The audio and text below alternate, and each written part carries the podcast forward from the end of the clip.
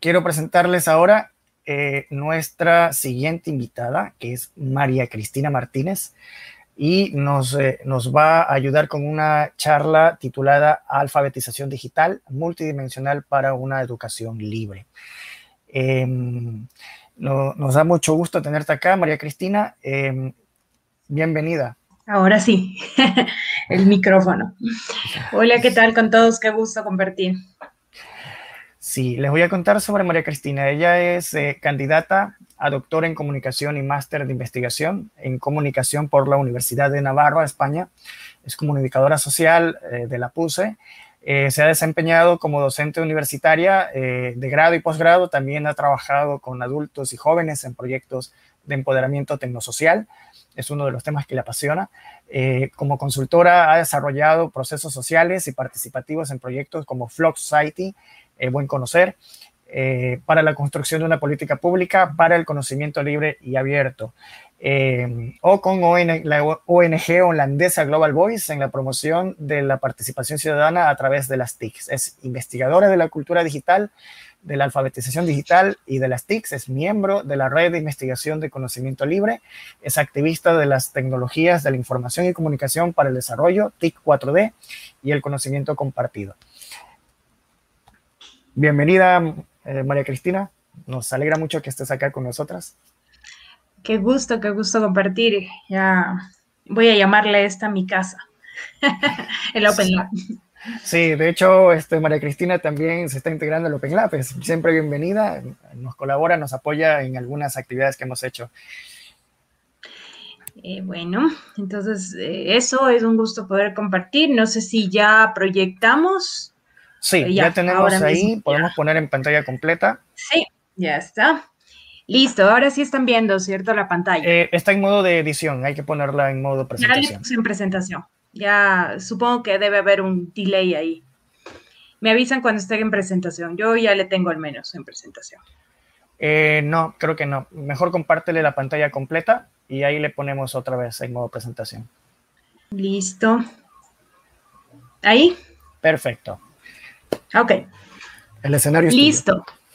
Gracias. Eh, bueno, eh, como bien Fran ya ha comentado, eh, lo que voy a compartir ahora es una perspectiva multidimensional de la alfabetización digital que aporta a la construcción de una educación libre, ¿no? Y, eh, bueno, me he robado ahí la imagen del, Open Lab de, la charla, ¿no? Para ponerla de portada. Eh, en principio, para hablar de, este tema, quisiera tratar, digamos, una serie de subtemas, ¿no? Primero hablar un poco a, breves rasgos de qué hablamos cuando hablamos de educación libre, luego de las competencias del siglo XXI, luego la alfabetización digital que está enmarcada en, las competencias del siglo XXI, luego trabajar con el tema de las dimensiones de esta alfabetización digital y finalizar con algunas reflexiones eh, conectadas a, la educación libre. Em, bueno, ¿y qué es educación libre? ¿no? Eh, a mí esta, esta frase de Mark Twain me, hace siempre reflexionar sobre eso, ¿no? Dice, nunca permití que la escuela entorpeciese mi educación. Y bueno, más allá de eh, sonar un poco, eh, pues eso, ¿no? Muy crítico con, con, esta frase, Mark Twain, en realidad también nos hace reflexionar de este tema de la educación para la construcción del pensamiento crítico, de las ideas, eh, más allá de, las aulas, ¿no? Más allá de lo que aprendemos en las aulas y también todo el, proceso de aprendizaje a lo largo de la vida, que como digo, está más allá de las aulas. Entonces, em, ¿de qué hablamos cuando hablamos de educación libre? Bueno, em, hablamos en, a breves rasgos de una educación integral, ¿no? Que implica todas las dimensiones de la persona, una educación respetuosa con el desarrollo humano, ¿cierto? Con la diversidad, la multiculturalidad, la libertad de las personas para actuar y tomar decisiones de acuerdo a su ser y a sus necesidades específicas. Hablamos también de una educación no funcional, es decir, no solamente enfocada para eh, el mundo laboral, las, eh, competencias laborales, el, producir, ¿cierto? Sino un enfoque en el desarrollo de, capacidades humanas, en el desarrollo humano en sí mismo, ¿no? Y si bien no es el foco de, la presentación, también hablamos de esas pedagogías vivenciales y activas, precisamente porque la educación libre está conectada a las necesidades y motivaciones. Entonces, eso a breves rasgos para situarnos en, el contexto de la, de la charla, ¿no? Eh, bueno, tenemos una serie de competencias del siglo XXI, una serie de propuestas de marcos de referencia mundiales. Existen muchísimos. Yo he estudiado eh, ocho de estos eh, grandes marcos de propuestas. Eh, de hecho, los primeros empezaron a, salir, obviamente, a principios del siglo XXI. de hecho, en Gauch es, es uno de los más, digamos, uno de los primeros, para no decir uno de los más antiguos, pero uno de los primeros de estas primeras propuestas que, se da a inicio del 2001 más o menos. Eh, y eh, uno de los últimos, el, que acaba de ser publicado, es del, de la OCDE, eh, em, que fue publicado en 2020. ¿no? en fin, existen muchísimos, muchísimos marcos que, que, nos plantean estas competencias del siglo XXI, que ¿qué son? Son, digamos, habilidades eh, para el aprendizaje a lo largo de la vida, es decir, que no solamente se engloban en el, marco formal de la educación, eh, y que nos permiten, ¿cierto?, transitar este mundo buca o bica, ¿no? Que se trata de un mundo volátil, incierto, complejo, ambiguo, eh, es un mundo en movimiento, ¿no? Como dice Lewis Carroll en Alicia en el País de las Maravillas, en un mundo en constante movimiento, el que se queda en el mismo lugar retrocede. Entonces, justamente estas competencias nos permiten proyectarnos, ¿cierto? Más allá del presente, ¿no? Y el poder estar, em, digamos, despiertos frente a lo que viene. Eh, eso es eh, lo que ofrecen estas, eh, estos marcos de competencias, ¿no? Esta serie de habilidades para poder anticiparnos y vivir en este presente y futuro que, que, bueno, que, al que llegaremos, ¿no? Y dentro de las competencias del siglo XXI, que no es el foco de la charla, pero voy a mencionarlo rápidamente, ¿no? Em, hay muchísimas, muchísimas, muchísimas competencias que tienen que ver con la creatividad, la curiosidad, em, no sé, el manejo de la, toma de decisiones, el manejo del riesgo, em, la ciudadanía global, obviamente las habilidades interpersonales, la comunicación, en fin, eh, la innovación, muchísimas eh, eh, competencias en sí mismo, ¿cierto? Ahí he puesto algunos recortes de, algunos de los frameworks. Aquí están cinco de los ocho. sí, que tienen una serie de propuestas.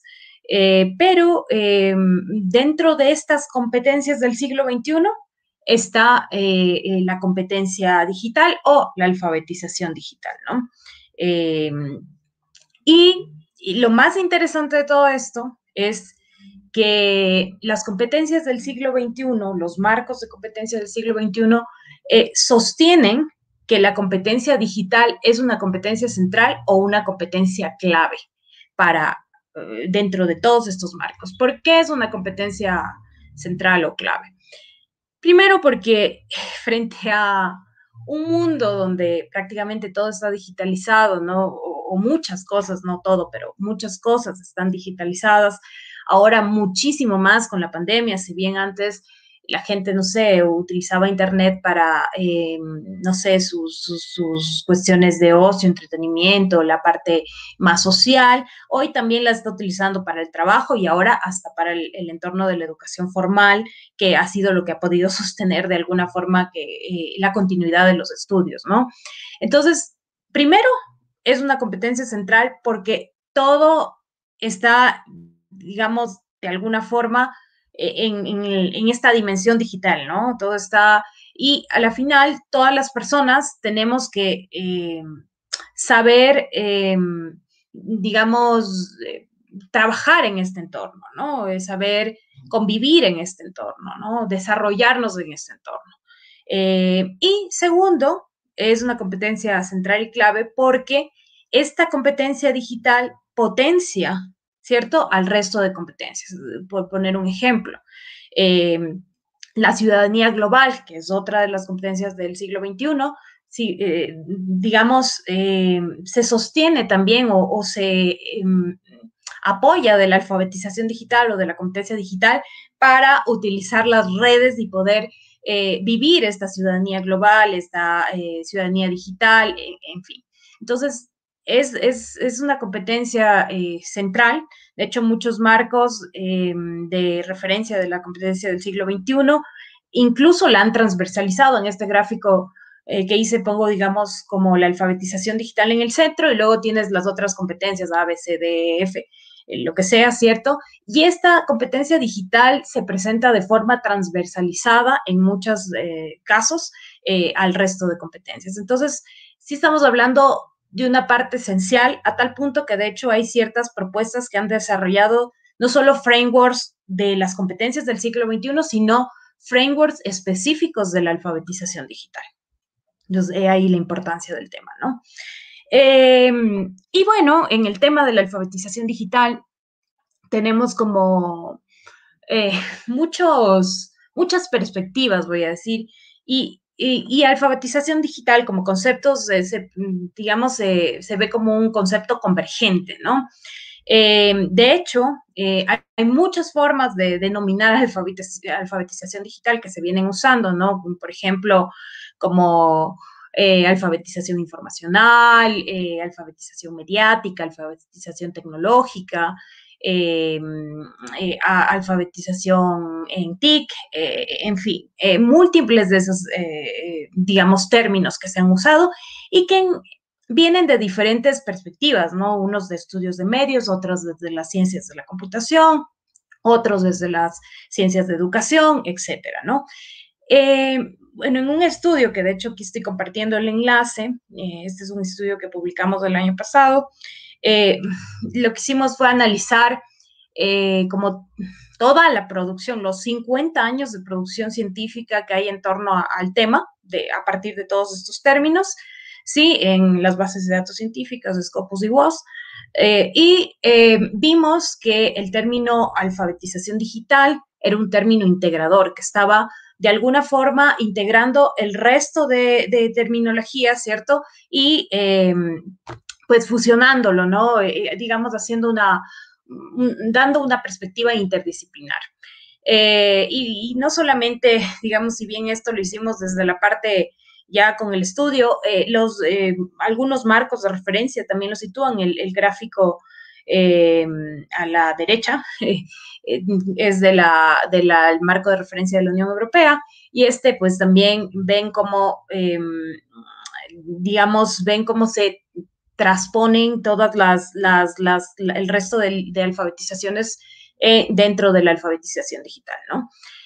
Eh, pero bueno, el, hallazgo más crucial para mí de esta investigación que hicimos fue situar la alfabetización digital en el marco social, ¿no? Que es el marco social de la brecha digital. Eh, que es una aproximación que busca la inclusión social, la equidad y el acceso al conocimiento, que es tan importante.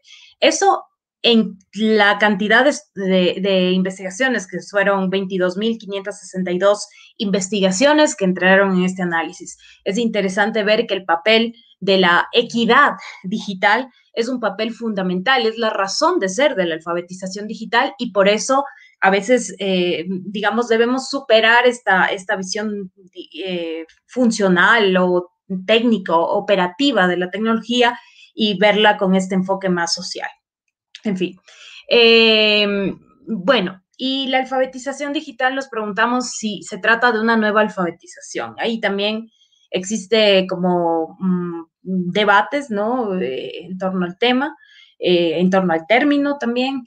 Y mm, básicamente sabemos que a, priori, ¿no?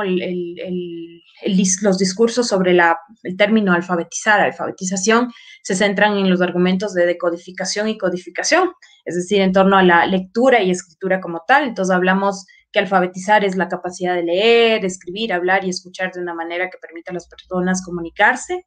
Eficazmente y dar sentido, ¿cierto? Y lo mismo en la parte aritmética, ¿no? La capacidad de acceder, utilizar, interpretar y comunicar información e ideas matemáticas. Entonces, eso es como, como la base de la alfabetización, pero también dada esta expansión de la digitalización en todas las áreas de la vida, dado que generamos una cantidad de información y datos constantemente, o sea, el Internet de las Cosas, por ejemplo, nos ha permitido o nos ha conectado a, múltiples dispositivos que, están totalmente generando constantemente datos, que eh, yo que sé, relojes inteligentes, que bueno, toda la geolocalización, que cualquier, las, las em, electrodomésticos ya inteligentes, en fin, tenemos una serie de, de información todo el tiempo, cada paso, y de hecho a paréntesis, información que no sabemos muchas veces cómo la están utilizando las empresas. Pero bueno, ese es tema de otro, de otra, de otra conversación. Pero, en fin, lo que significa saber y leer y escribir en el 2030 y más allá, seguirá definitivamente evolucionando, evolucionando. Entonces, estar alfabetizado en el contexto, eh, en este contexto, en este contexto de la digitalización, requiere la habilidad de leer, interpretar, dar sentido y comunicarse a través de textos digitales o fuentes de una variedad de medios. Eh, y la alfabetización digital, digamos que se basa en las mismas habilidades fundamentales que la alfabetización tradicional, pero se aplican los nuevos contextos digitales eh, y se basa en nuevas herramientas y competencias. Entonces, estamos eh, en una postura de que más que ser una nueva alfabetización, es la evolución de esta alfabetización, ¿no? Es una nueva forma de leer, de codificar, de comunicarnos y de estar en contacto y relacionarnos con el mundo. En definitiva, la alfabetización digital es un concepto convergente, o sea, integra diferentes alfabetizaciones, ¿sí? Se trata de una competencia central que está estipulado así en los marcos de competencias del siglo XXI. Es una competencia clave, muy importante. Es un conjunto de conocimientos, habilidades y actitudes. Eh, requiere la capacidad de leer, interpretar, dar significado y comunicarse en el ecosistema digital, esto a nivel de síntesis. Y E implica el uso seguro, crítico, eficaz, eficiente, apropiado, creativo, autónomo, flexible, ético, reflexivo de las de los medios, de las herramientas y las plataformas digitales. Hasta eso es donde vamos a reflexionar luego la parte multidimensional, ¿no? A todos estos adjetivos que están usados aquí y que le dan sentido a las herramientas. Eh, sin duda, la alfabetización digital favorece el uso crítico de las TIC para el aprendizaje, el trabajo, el desarrollo personal, la participación ciudadana, el ocio, el entretenimiento, entre otros aspectos de la vida. ¿Sí?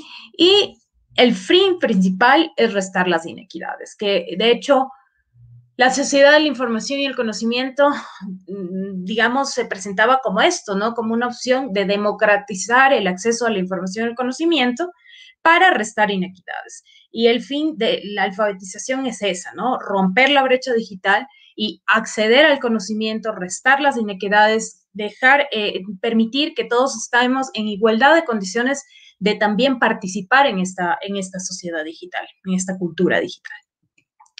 Entonces, ahora sí, vamos a, hablar de estas. Eh, Fran, ¿cuánto tiempo me queda?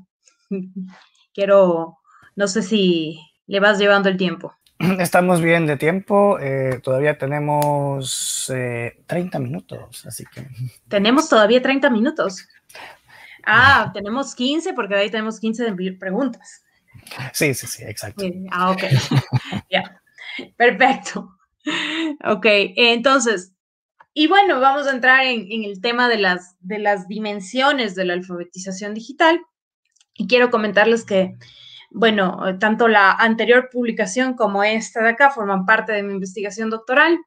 Y esta, bueno, también es, es parte de, de, esto, ¿no? Eh, ¿Cómo se llega a estas dimensiones de la alfabetización digital?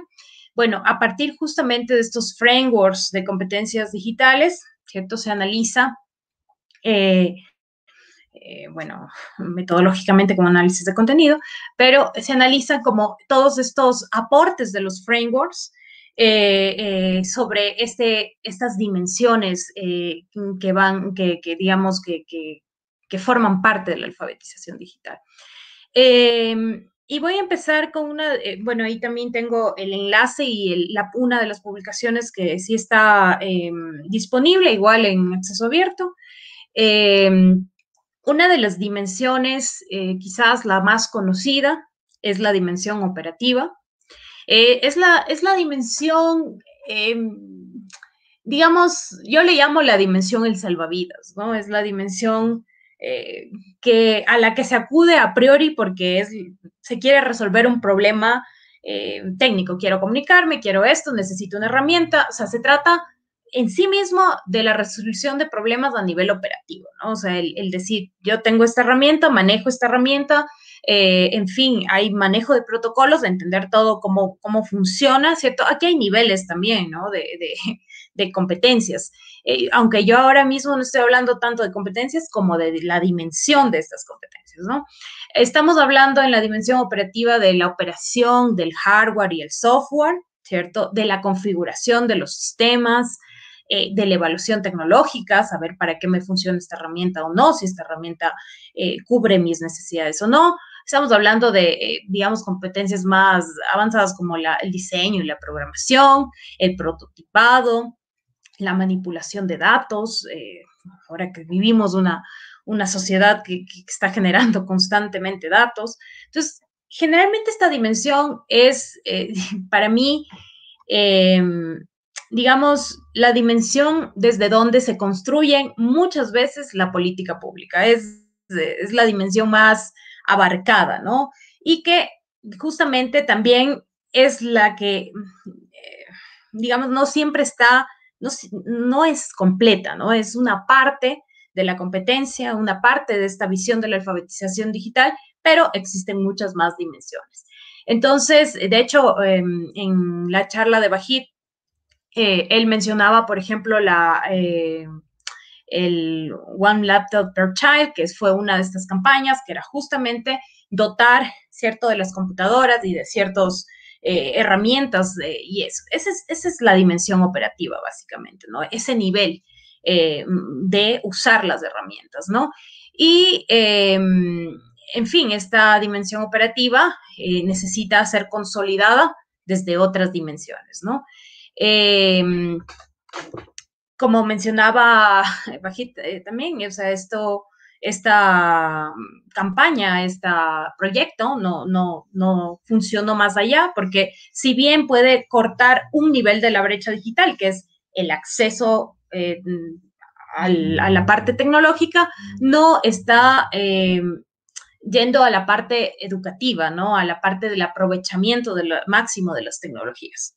En fin, esa es la dimensión operativa. Luego tenemos la dimensión cognitiva, ¿no? Que eh, junto a la dimensión operativa quizás son las más eh, comunes, ¿no? La dimensión cognitiva trata de, la resolución de problemas a nivel de diseño. O sea, tener claro que si una, ya ha pasado mucho en el contexto de la pandemia, si en una herramienta, eh, invento, si el WhatsApp, Telegram y X herramienta, nos funcionaba para comunicarnos eh, inicialmente eh, con la familia, con esta, ahora la estamos usando para el negocio, para eh, hacer, mm, tomar los pedidos, ¿no? Entonces, es un poco el tema de, em, de resolver lógicamente los problemas, es el pensamiento lógico, ¿no? El manejo de la complejidad, el tema de la producción y la creatividad, o sea, la creación de contenidos, en fin, de producir y de contribuir, esta, esta parte de crear, ¿no?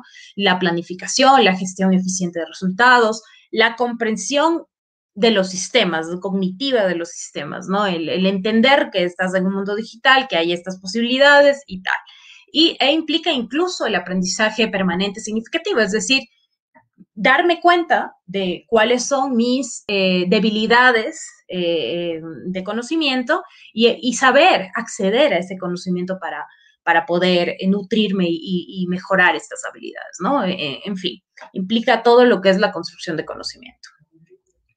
Luego, ya vamos hacia una de las dimensiones bastante de peso, digo yo, que es esta dimensión crítica, ¿no?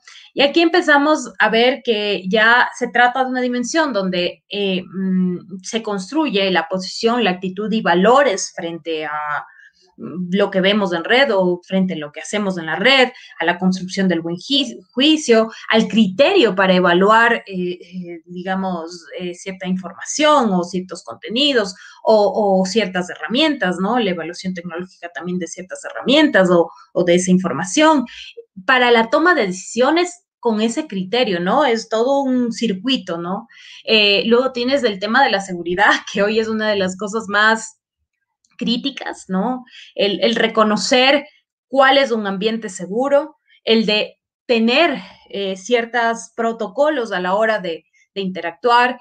Eh, también tenemos el tema de la autonomía, del reconocimiento de normas y derechos digitales, el, entender que no todo es libre, eh, el reconocer que hay cosas libres, el, no sé, desde las netiquettes, ¿cierto? Las normas de etiquetas en Internet. Eh, también tener esta conciencia ambiental, el impacto que tú estás teniendo en el mundo con desde que estás conectado a una computadora o internet o pasas largas horas en una computadora. En fin, eh, representa una posición crítica en sí mismo, ¿no?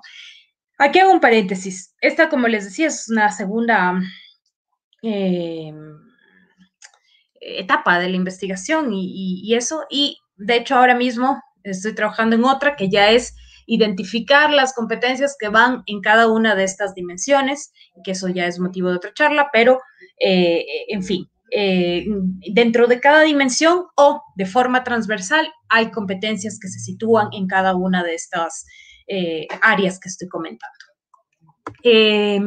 luego ya vamos a la parte más digamos, donde ya se va construyendo también el empoderamiento, ¿no? Eh, la dimensión social, eh, que incluye este sentido de pertenencia a una comunidad global, una visión multicultural, el entender que eh, tenemos diferentes visiones, que, estamos conectados a personas con otra cultura, con, otra, con otro contexto, ¿cierto? toda la parte de la comunicación, que es un aspecto tan social, la participación en redes, como lo que estamos haciendo ahora mismo y que seguro también eh, muchas personas eh, participan de muchas redes y esto, y hay todo este espacio de colaboración y de trabajo de equipo, la construcción de la ciudadanía digital, este saberme parte de ser ciudadano en también en el contexto digital, está el empoderamiento, justamente el, el poder tener las herramientas para alzar la voz, para eh, proteger derechos, para, no sé, para, eh, para todo lo que nos apasiona también y que, puede ayudar a desarrollar eh, no solamente como personas, sino como sociedad, está el tema de las comunidades de aprendizaje, en fin, todo lo que nos ayuda a poder relacionarnos, convivir, colaborar en esta cultura digital. Eh, y luego viene una, dimensión que ha sido menos abordada en el entorno de, la alfabetización digital, que es la dimensión, dimensión emocional. Y precisamente ha sido súper abordada últimamente. De hecho, existe ya todo un enfoque de, de, estudios de las emociones en Internet, porque vivimos a diario todo, digamos, una, no sé, un, constante... Em, ah, las redes están llenas de emociones, ¿no? De comentarios, con que a veces incluso dañamos a la gente, no medimos las circunstancias, hay, no se respeta la opinión, existe cierta intolerancia, todas estas cosas, ¿cierto? Forman parte de esta dimensión y son necesarias para para justamente la convivencia en la cultura digital, ¿no? Y aquí está involucrado el tema de la gestión de las emociones en la red, eh, justamente, ¿no? El tema, incluso esto de los memes, la memecracia, todo lo que involucra todo esto, la construcción de relaciones saludables, eh, la autoprotección, o sea, el tema de no exponer o, poder eh, cuidar a los míos o, acompañar a, digamos, a, mi entorno, ¿cierto? Ante temas de, yo qué sé, pornografía infantil, bullying, tantas, tantos riesgos que pueden dañar emocionalmente a las personas, ¿no? Tiene que ver todo el tema de bienestar y salud, las habilidades interpersonales, la motivación, la gestión de la identidad personal digital, que es una de las cosas que hoy en día te puede incluso dar o quitar un trabajo. Eh, en fin, la curiosidad y todo, todo lo que remite al, tema de, del crecimiento personal más que social, ¿no? Eh, en fin. Y una de las dimensiones que considero que es el principal aporte de esta investigación es esta última dimensión que les voy a comentar, que es la dimensión proyectiva. Si bien la dimensión eh, cognitiva y operativa eh, son como más puntuales, más dimensiones más directas, y la dimensión crítica, social, emocional son como más transversales a, todas las, eh, digamos, áreas. la dimensión proyectiva lo que hace es proyectar al resto de dimensiones y mantenerlas en constante renovación, ¿no? Y también, obviamente, implica eh, tener una conciencia de la complejidad y el cambio de este mundo bica, buca, ¿cierto? De, que estamos en un entorno súper cambiante, el poder anticiparnos a ciertos eventos, en construir escenarios futuros. Eh, todo esto que estoy hablando es un entorno de las TIC, ¿no? Eh, la, adaptación, el reconocimiento de ya en, en, temas de más avanzados, el reconocimiento de patrones y modelamiento de datos, la capacidad inventiva e innovación, el pensamiento computacional y algorítmico, la capacidad de teorizar y, y, y testear ideas, ¿sí? Entonces, con tanta información, con tanta abundancia que tenemos, es transformar la información en conocimiento, ¿no? En conocimiento y compartirlo, evidentemente, ¿no? Entonces, todas estas dimensiones ya no, no, digamos, no se quedan en una visión operativa de la tecnología, sino que justamente se conectan con una dimensión más un enfoque tecnosocial, ¿no? Del empoderamiento de la persona con las tecnologías. Y para terminar, eh, las reflexiones eh, sobre una alfabetización digital multidimensional para una educación libre, es que justamente este enfoque multidimensional, ¿cierto? Primero nos permite ser críticos y tener elementos para la toma de decisiones y el consumo de información o, de tecnologías, ¿cierto? Eh, permite la soberanía tecnológica porque me permite seleccionar y hacer un análisis crítico de las tecnologías, es decir, no solamente usar las tecnologías porque me imponen, sino porque realmente estas son seguras o porque esta es la que necesito para, para cierta... Eh, para cierto objetivo o porque eh, tengo mejor opción, por ejemplo, para tecnología, frente a tecnologías privativas, en fin. Eh, eh, esto construye, el, este, tener esta visión multidimensional apoya el, al tema de la soberanía tecnológica. Luego, y, de las cosas más importantes, es el empoderamiento social, ¿no? El, el realmente tener una serie de, visiones y, de cosas que nos ayudan a empoderarnos socialmente y asimismo a construir el conocimiento. O sea, no solamente hacer, em, digamos, eh, público en la sociedad de, la información, ¿cierto? Estar expectante, sino también a crear, a construir, a, pasar de ser simples consumidores a prosumidores, ¿no? a producir y consumir pero mm, sobre todo a aportar, ¿no? Entendiéndose esto que, no se trata solamente de, aumentar la cantidad de información que hay en la red, sino de construir el futuro, de construir el desarrollo. Y finalmente está eh, esta perspectiva humanista enfocada en el desarrollo de la persona, es decir, eh, frente al determinismo tecnológico, digamos, está un constructivismo social donde eh, las tecnologías están junto a los propósitos del desarrollo de las sociedades, no, no al revés, ¿no?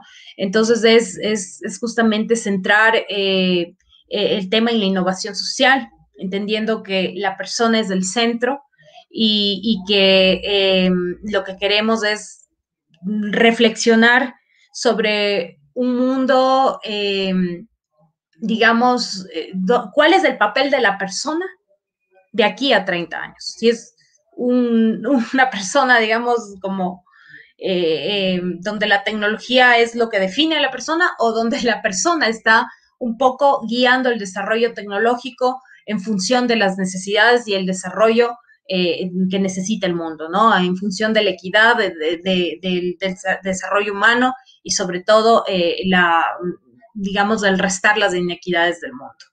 Eso, eso es lo que les puedo compartir sobre, sobre esto y más bien eh, ahí les pregunto a ustedes qué más pueden reflexionar, digamos, porque esos son algunos apuntes que he puesto, pero qué más podemos reflexionar sobre cómo podría aportar esta perspectiva multidimensional a una educación libre. Esto, muchas gracias, Fran.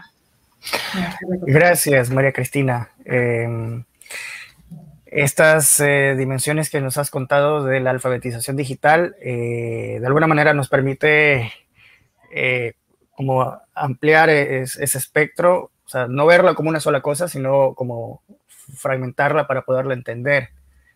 Em, yo creo que definitivamente la, alfabetización digital como concepto ha evolucionado a, través del tiempo, eh, como tú decías al inicio. Em, y esto que tú decías de, bueno, eh, habilitar para leer, para codificar, para decodificar, para interpretar, ¿no? se entiende como alfabetizar, ¿no? En el contexto tecnológico, eh, a leer, codificar y decodificar otros códigos, eh, como en este caso es los códigos del software, eh, no, no, sería esta quizás la, nueva la alfabetización digital, eh, más allá de, todos esos componentes de, saber utilizar las tecnologías, porque estamos ahora en un ambiente virtualizado eminentemente, entenderme con las tecnologías, saberlas cómo usar, saber juzgarlas, criticarlas, saber que hay tecnologías libres, soberanas, eh, que hay otras que transgreden tu privacidad, tus datos, eh, tener conciencia sobre los riesgos que hay en el mundo digital. Todo esto sería parte de la alfabetización digital, pero a mí me queda todavía en el aire algo, ¿no? Es esto de habilitar a, codificar y decodificar, ¿no? Eh, a escribir, a leer estos nuevos códigos, ¿no?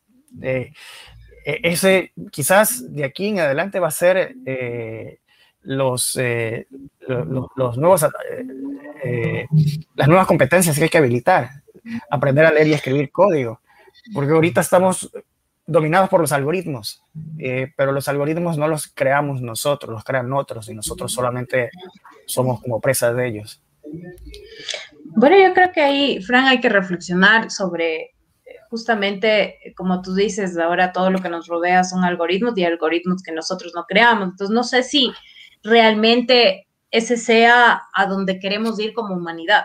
¿Sí me entiendes? Evidentemente, la vida está ahí, el desarrollo está ahí, eh, tampoco se trata de nadar, en contracorriente, pero eh, sí se trata de empezar a enfocar el tema eh, justamente, ¿no? Si, todos tuviéramos una conciencia crítica frente a estas herramientas que utilizamos y a todos los datos que entregamos, ¿cierto?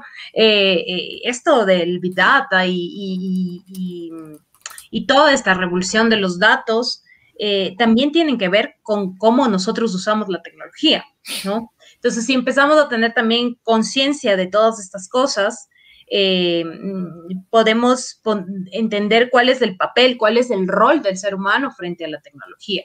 Em, sí, evidentemente, aprender, eh, digamos, no es solo, ¿no? Eh, aprender a leer y escribir en, el contexto digital no solamente se trata de, del, tema del código, ¿no? Sino eh, también el, aprender a entender que hay ciertos riesgos, aprender a leer los riesgos que hay en Internet, o sea, al, aprender a entender cuándo se trata de una estafa y cuándo no. el, eh, o sea, leer en todo el sentido amplio de la palabra, ¿no? O sea, evidentemente el tema de los códigos es cada vez más importante, el tema del manejo de grandes volúmenes de datos, eh, el, saber eh, cómo transformar esta, esta información, ¿no? En, conocimiento, como decía. Y sí, es, es fundamental y, posiblemente, bueno, ya la otra vez tuvimos el el, panel, ¿no? Sobre programación en la infancia. Y claro, posiblemente esto ya entre en el currículo desde la infancia, ¿no? El, poder entender el, o conocer o eh, tener en contexto el, pensamiento computacional y algorítmico, ¿no? Eh, pero, pero más allá de eso, no es solamente la parte funcional, ¿no? Eso yo como, como, como usuario puedo saber codificar, pero ¿para qué? ¿No? Y esto es sano en la dimensión emocional, esto es bueno para la dimensión social, justamente es en esa eh, inter em, de las dimensiones, es donde realmente se construye una alfabetización digital para empoderar a la persona. Claro, incluso hablabas de la dimensión crítica, emocional, eh, social. Es decir, digamos que en un, en, un mundo imaginario, ¿no? En Tierra X, eh, digamos que eh, eh, hemos desarrollado ya competencias en los niños y ya saben programar. ¿no? Y tenemos un ejército, un pelotón de, de programadores en el país. ¿no? y somos autónomos, ¿no? Y somos soberanos y podemos generar nuestras propias tecnologías y ya no necesitamos depender de las tecnologías de otros. Eh, pero el componente digital eh, eh, o la dimensión crítica nos, nos, hace entender a, a, esas personas que están habilitadas para generar tecnologías de que las tecnologías no son ni buenas ni malas, ¿no? Pero tampoco son neutrales. y por lo tanto, así como yo puedo utilizar una tecnología que me roba mis datos y tengo que saber crítico, de, tengo que ser crítico de ello, también puedo utilizar mis habilidades para generar tecnologías eh, que no contribuyen socialmente, ¿no? O que le roban los datos a otros, ¿no? Y, decidir, bueno, esto, esto que estoy creando es bueno, es malo, ¿ya? Entonces, quizás también juega ahí ese rol, ¿no? O esa dimensión crítica, no solamente como usuario de las tecnologías, sino también al momento de generarlas, crearlas. De acuerdo, sí, sí, básicamente, o sea, sobrepasa esta cuestión que tiene que ver más con, herramientas, sino también con esta cuestión más reflexiva sobre, sobre eso, qué hacemos con la tecnología. Como sabemos, o sea, Internet puede ser un arma para la paz como un arma para la guerra, que ya, ya ocurre, ¿no? O sea, y, eso depende justamente en cómo nos, nos vamos empoderando y, y, qué papel, o sea, qué rol si entendemos el rol que nosotros tenemos. Por ejemplo, hoy en la actualidad, o sea, criticar, el, poner una opinión en Internet es muy fácil. Se tira una piedra y se esconde la mano, ¿cierto? Y, y pensamos que esto no forma parte de la identidad, o sea, no es que es otro mundo, soy yo, la misma persona, la misma o sea, identidad, la misma identidad en un contexto digital. Justamente este divorcio de las dimensiones, o sea, entre, entre lo virtual y lo, y, lo, o lo online y lo offline, ¿cierto? Lo, eh, es a veces lo que no nos permite también entender sobre la importancia de, de digamos, de todas estas habilidades para la construcción de, eh, del futuro y de la ciudadanía y del, de las sociedades. ¿no? Sí, Nadeida Suárez eh, nos bueno, manda un saludo. Mara Cristina, qué buena exposición, una visión muy clara del asunto. Felicitaciones, eh, dice. Gracias. Sí, muy bien, María Cristina. muchísimas gracias. no sé si quieras cerrar con algún comentario más. Sí, no solamente eh, eso, dejar la, reflexión y bueno, reflexionar todos, ¿no? De, eh, de este tema de, del rol que queremos tener como seres humanos en el presente y en el futuro frente a la tecnología, ¿no? si, si somos nosotros los que le vamos dando sentido o si es la tecnología la que nos va dando sentido a nosotros. Ahí tenemos que reflexionar mucho y, empezar también a, construir y, eh, esta alfabetización más crítica, ¿no? Eso, muchas gracias por la oportunidad. Sí, definitivamente eso es un tema que eh, en algún momento hay que incidir en la política pública. Eh, la, alfabetización digital tiene que ser eh, un tema obligado, cuando no le pongamos obligado, pero sí necesario, porque muchos se aterran con la palabra obligación. Importante. Importante, vital. Eh, desde tempranas edades, la alfabetización digital, en todas estas dimensiones que nos ha comentado eh, María Cristina. Ojalá podamos insertar esto en el sistema educativo, ¿no? que sea de estudio, de, habilitar estas competencias. Eh, quizás pueda surgir de aquí un proyecto más adelante de generar contenidos, de generar material para poder ayudar a los, al, a las unidades educativas eh, a que empoderen a sus estudiantes de, las tecnologías, o que habiliten estas competencias de las que nos ha comentado María Cristina. Ese es el siguiente paso, que no se queden en, palabras, ¿no? Pero para eso estos estudios que has hecho pues son importantes porque son, son la base para justificar, eh, son insumos para, para, para, la política pública en todo caso también. Bien, muchísimas gracias María Cristina. Eh,